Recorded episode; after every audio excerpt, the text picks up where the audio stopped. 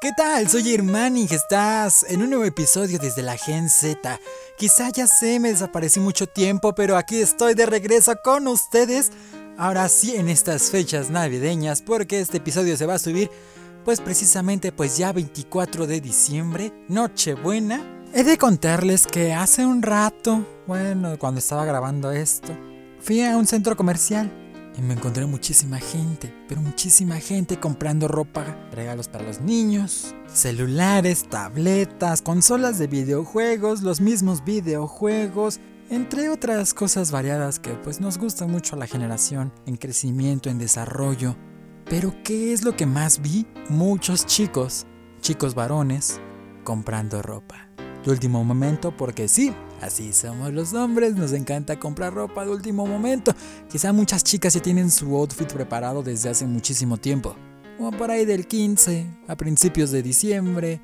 Es más, desde noviembre. Nosotros no, somos más sencillos, más tranquilos. A último momento, ¿por qué? Pues, pues casi somos los varones mexicanos. Todo a último momento, pero está bien porque decidimos más rápido. Nada más llegamos, vemos, vemos, vemos, nos gustan, los llevamos. Pero no estoy aquí para armar una guerra de sexo, sino para platicarte. ¿Qué es lo que más se compra en estas fechas?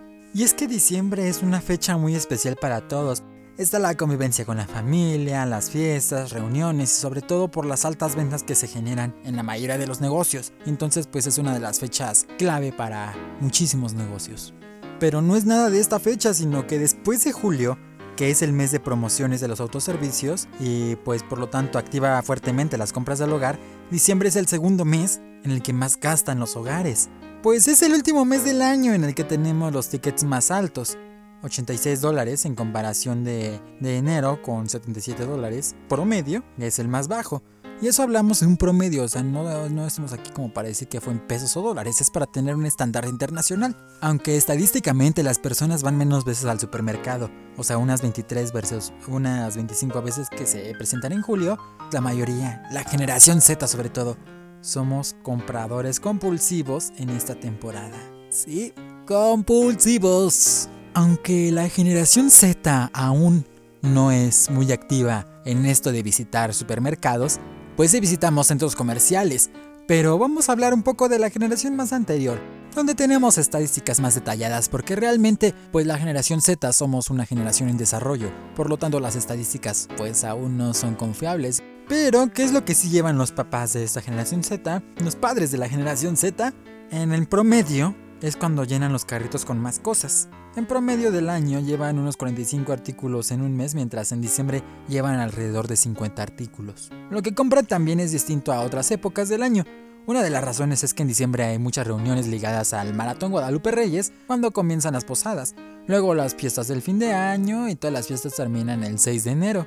Algunas categorías tienen este mes por mucho, su mayor mes de ventas, una de estas grandes pilas o baterías que usan algunos juguetes, es una tendencia que se mantiene desde diciembre hasta enero. Además, es el mes donde se compran muchísimos más refrescos para todo el hogar, o sea, un 10% más que el resto del año. Cervezas, pues también tienen en diciembre una buena temporada. Más hogares compran cervezas, compran 1.5 litros más a lo de otros meses. Si de por sí México se categoriza como un país muy borracho, 1.5 litros extra en lo que hay en diciembre, en lo, resto, en lo que resta del año. Eh, bueno, pero sabemos que diciembre es la fecha del agasajo. ¿Sí? Alimentos. Por ejemplo, 7 de cada 10 hogares compran botanas y gastan más que en otras épocas del año. Lo que se refleja en diciembre consume un 15% más de botanas. Adelantándonos más a la preparación de varios platillos típicos en esta época, encontramos que se incrementa el volumen en la de compra de varios productos. Uno de ellos son las cremas lácteas, 27% más que el resto del año. Estas son parte esencial de varias ensaladas y guisados. En algunos casos, como la ensalada navideña de piña con zanahoria, pues encontramos que no solo se le pone crema, sino que también ocupan mayonesa u otra categoría que destaca en esas fechas por la cantidad que, que llega a comprarse, un 15% adicional a otros meses.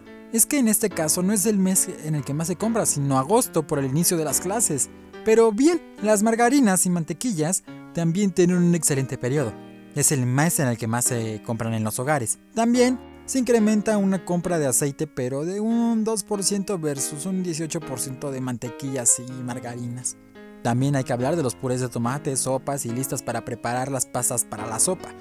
Son otros alimentos que se incrementan en consumo en esta temporada de diciembre. Pero no solamente comemos rico en Navidad y Año Nuevo, sino toda esa semana de los recalentados en los que solemos tener invitados. Eso incrementa nuestro gasto en otras categorías, que acompañan a los alimentos como el pan de caja y las galletas saladas. Al contrario, si se creía que se comía mucha tortilla, pues no.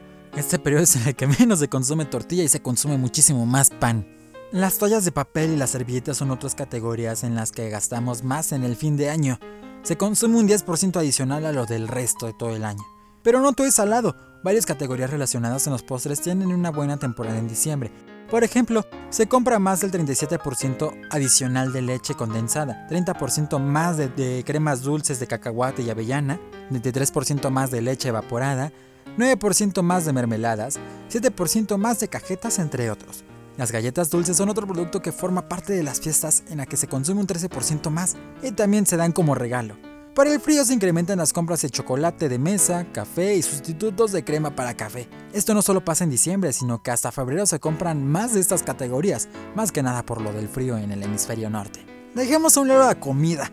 Ahora es importante lucir bien en esta época y recibir el año nuevo incluso con un nuevo look. Encontramos que los tintas y maquillaje se compran más en diciembre, Incluso muchas veces estas compras se activan desde noviembre, especialmente aquellas que se compran por catálogo, puesto a que se deben pedir con algo más de anticipación.